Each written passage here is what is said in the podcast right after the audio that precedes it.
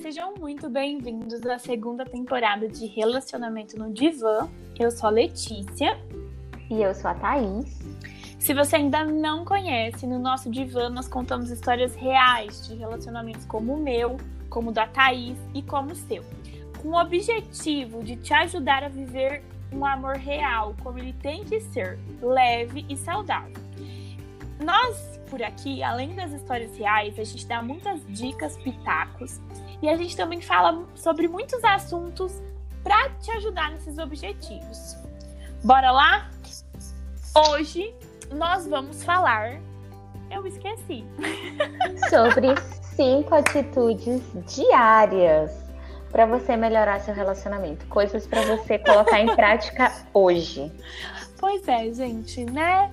Quinta-feira, 10 e quase 10 e 15 da noite, acontecem essas coisas. Mas vamos lá, não vamos perder a nossa gravação. Vamos começar com as nossas dicas para a gente melhorar os nossos relacionamentos, né? Que é o nosso objetivo sempre. E a dica número um, vou falar, tá, Thaís? Pode falar. É criar momentos de carinho.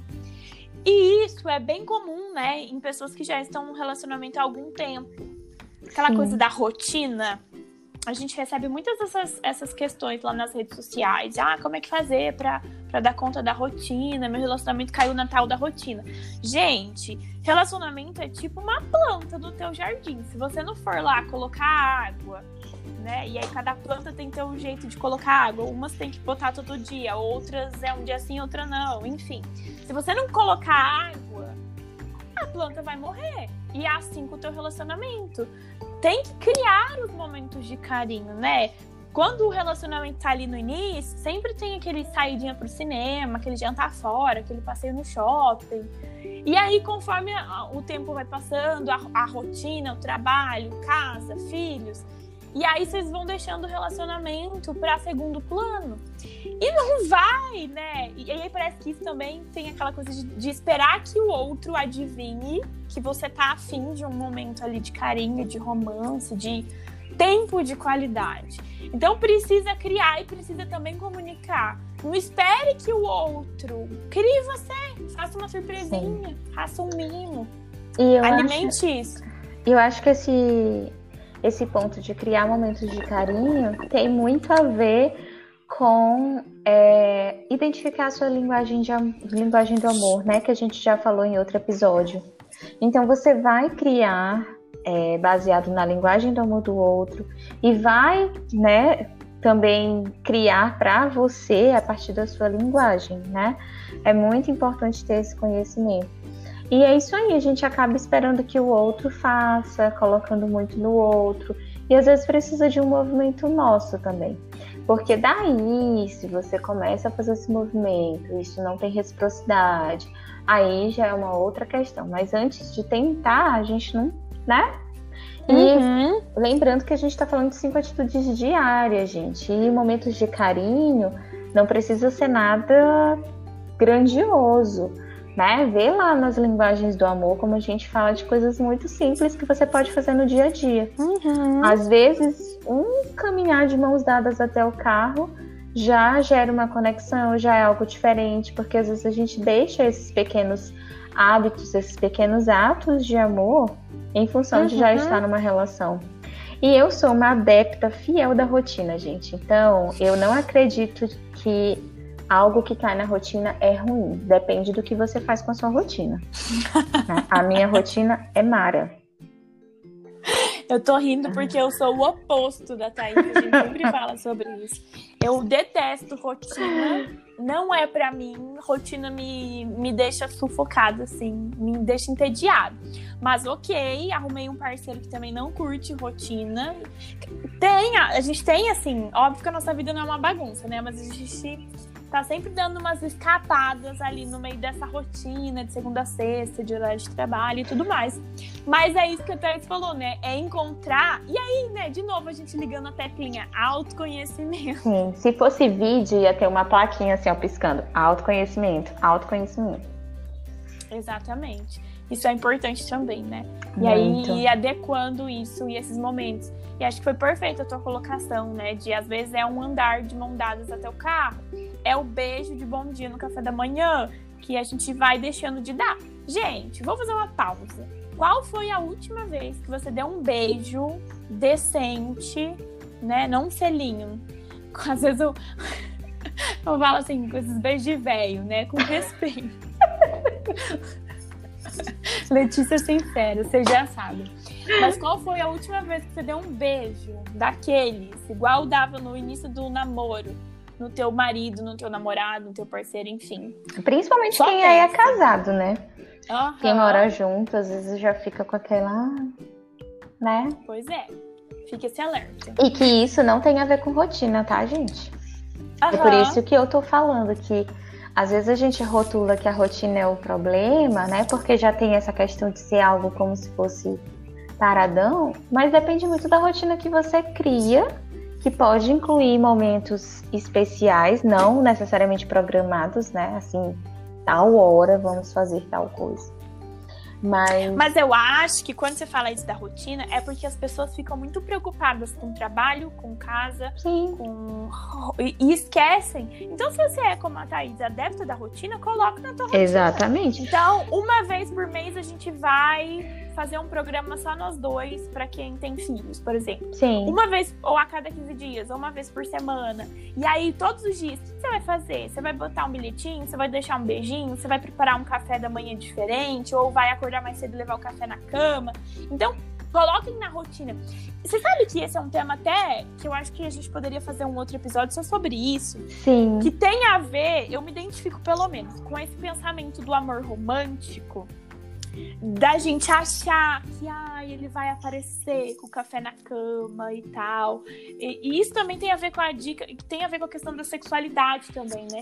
Gente, tem que pôr na agenda, tem que combinar, tem que botar na rotina, senão não faz. E eu acho uma coisa também, Lê, duas coisas. O que, que eu acho que ah. as pessoas falam de rotina? A gente falou de filme aqui na história da Laradinha, dessa ideia de nossa, encontrei meu amor, final feliz, pá. Aí o final feliz, Acabou. pronto, é isso. E a pessoa não investe mais, não busca mais. E o que eu entendo da rotina é o seguinte: todo dia eu tomo café da manhã, todo dia a gente almoça, todo dia. Tá, isso é a rotina. Mas o que impede de um desse, desse café da manhã eu comprar algo que é especial para o meu marido? Ou ele preparar uma coisa que ele sabe que eu gosto. Então, teve um domingo desses aí que ele precisou ir trabalhar, enfim. Mas quando a gente acordou, tava a mesa colocada, eu e a minha filha, com o bolo que a gente gosta, com o suco que a gente gosta, com as coisas que a gente gosta, que ele tinha saído para comprar antes de trabalhar. Isso é rotina, né? Rotina, o café da manhã é rotina, mas a forma como ele fez dessa vez foi diferente, foi especial. Não é nada demais, não foi um grande momento. Mas é assim que a gente adequa a rotina para algo que conecta, né? Mas aí entra disposição, interesse em fazer dar certo, né? Quando a gente Exatamente. entende que, ai, zerei a vida porque casei, dá pi, né? Dá uma droga, porque não zerou a vida, gente, né? A vida continua. Dá um M, né? Exatamente. Só tá começando ali. Vamos falar de rotina em outro podcast, que eu gostei desse tema. Vamos para a dica eu número 2. Bora lá faça críticas específicas, né? A gente tem que tentar ser menos generalista. Quanto mais específico a gente é o que está desagradando, mais a gente consegue que a pessoa reflita e tente melhorar naquele aspecto. Vou usar um exemplo recente. É, esses dias eu, tenho, eu sempre chego e deixo o sapato assim em qualquer lugar do quarto, né? Tira o sapato, ah, vou usar amanhã mesmo e tal. Aí tem assim sempre uns três pares de sapato perto assim da porta do quarto. Aí ontem, acho que foi ontem, meu marido chegou, Thaís e tal, esses sapatos aqui, tenta quando chegar colocar os sapatos no quarto, porque é bem onde eu passo e tudo, fica bem na entrada, às vezes a gente tropeça e tudo mais. Beleza. Às vezes eu não gosto muito que me chamem a atenção, mas enfim, eu disse, tá, tudo bem. Fui lá, guardei os sapatos e tudo, deixei só um par fora. Mas é isso. Ele não disse, tem a forma de dizer, tem a crítica específica, não é você deixa tudo espalhado Toda pela vez. casa todas as vezes tal. Ele ainda falou assim: tenta criar o hábito de tirar o sapato e já colocá-la no armário, porque nananã e tal. Eu acho que o Breno tá ouvindo nosso podcast. Com certeza. Tá aprendendo as dicas. Maravilhoso, arrasou. Pois é, e aí isso facilita bastante para que a gente, mesmo, e aí eu já percebo que eu tenho uma dificuldade com ser chamada atenção, não não explodi, não dei nenhuma desculpa, eu só disse, tá, tá bom. Ainda quis puxar assim, ai, é, nunca mais eu reclamei de nada, não sei o que, alguma coisa, mas depois eu disse, não, opa, deixa eu parar. e beleza, tô errada, vou lá. E é isso. E assim, da mesma forma que a gente faz críticas específicas, que a gente atenta, atente, aí eu já tô acrescentando um extra aqui para fazer elogios específicos também. Eu acho isso muito importante. Também tá lá como uma linguagem de amor, mas acho que é importante a gente também não ficar só martelando no que não tá bom. Uhum, acho ótimo. Excelente essa dica extra aí.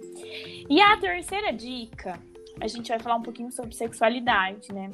Que também tem muito a ver com, com o que a gente estava falando sobre a rotina que é falar pro teu parceiro que te atrai, quais são as suas preferências, como que você gosta, como que você não gosta. Isso também tem muito a ver, né, com, com, com esse tempo de relacionamento que a gente vai deixando, depois vem filho, daí tá cansado do trabalho, e aí deixa, e passa um dia, passa outro pra quando vê, isso virou um conflito, né? Porque sexo é. é uma questão muito importante de qualquer relacionamento. É uma parte, é uma grande parte das relações. E a gente precisa falar sobre isso. E para eu falar para o outro que eu gosto, eu preciso o quê? Conhecer, saber o que eu gosto, autoconhecer. Inclusive, a gente já fez um podcast aqui também falando só que era da, da série, né? A gente falou de algumas lições sobre sexualidade, principalmente para nós mulheres, que a gente sabe que socialmente a gente é reprimida quanto a esse assunto. E é algo que a gente precisa falar mais. Sim. E também para os nossos parceiros. Sim, exato. E se perceber, né? Porque eu acho que a gente, às vezes, não é nenhuma questão do que gosta, não gosta, mas nossa, né, como é que tá minha libido, não tenho mais percebido como uhum. antes e tudo. Então, às vezes, são coisas que precisam até de um acompanhamento médico. E você não tá atenta, né? E tá com a culpa lá na Cê... rotina. Verdade. Você sabe que você falou isso, eu lembrei, né? Pra quem não conhece, tem a. Acho muito legal a mandala lunar. Que a gente vai lá preenchendo todos os dias como a gente tá se sentindo, coisas que acontecem no nosso corpo. Porque às vezes também tem muito a ver, principalmente, principalmente não, né? Nós mulheres, de acordo com o nosso período. Ah, se você tá no período fértil, você tá mais, né, ali com a libido. Você tá mais afim. Você tá próximo ali de menstruar, tá de TPM, você fica mais irritada, mais cansada. Isso vai de mulher para mulher também, né? Às vezes é o oposto. Sim. Por isso que a mandala lunar é um negócio é, um, é uma ferramenta muito legal para a gente se auto-observar e perceber: opa, tô tão irritada, cansada essa semana. Será que tem alguma coisa a ver com o meu período feminino? Se você não conhece o mandala lunar, procura aí dar um Google, que é bem interessante, vale a pena você fazer. Legal. E nossa dica número 4 hum. é desista da competição, tá? Às vezes a gente fica naquela relação, quero que eu ia cometer esse erro de ficar, ah, mas eu não reclamo quando você faz tal coisa. Eu, eu peguei tirei sua toalha de tal lugar. Nem posso falar isso aqui em casa, porque, enfim. É, e aí eu ficar numa disputa de quem erra mais, quem acerta mais, quem faz mais, quem faz menos. E eu não sei como é que é a relação de quando vocês passaram, quem aí já é casado ou mora junto tudo mais, mas foi é uma coisa que pelo menos na minha relação aconteceu um pouco, principalmente quando a Júlia nasceu. De ficar, ah, mas eu já fiz isso, isso, isso, isso e isso, ah, mas eu já trabalhei, nananã.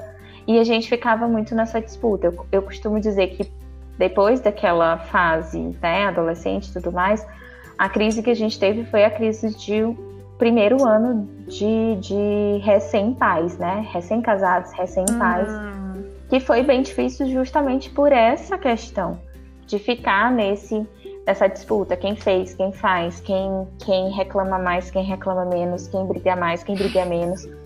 Porque a gente fica muito, parece que armado, né, na relação. Fica muito, não, na hora que ele disser isso, eu vou dizer aquilo. E quem ouviu o podcast de comunicação, viu que a gente falou umas coisas sobre isso, né? Sobre você parar, ouvir, não ficar criando diálogos antes de acontecer. E isso casa muito com essa questão, né? De você analisar antes de, de realmente falar o, o que você está pensando, ver se é justo, pensar nas suas ações, também voltar esse olhar para você, depois colocar para o outro de forma respeitosa. Porque relacionamento é parceria, né? Uhum. E põe parceria nisso. Exatamente.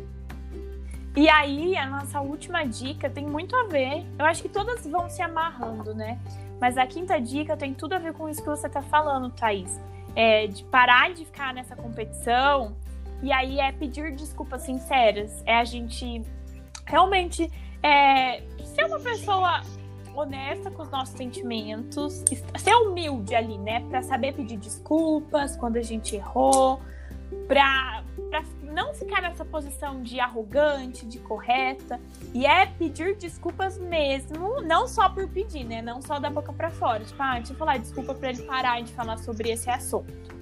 Não, é reconhecer o teu erro e pedir desculpas e buscar melhorar, né? E também não adianta só, ai, nossa, desculpa. Daí passa uma semana, ai, desculpa. Sim.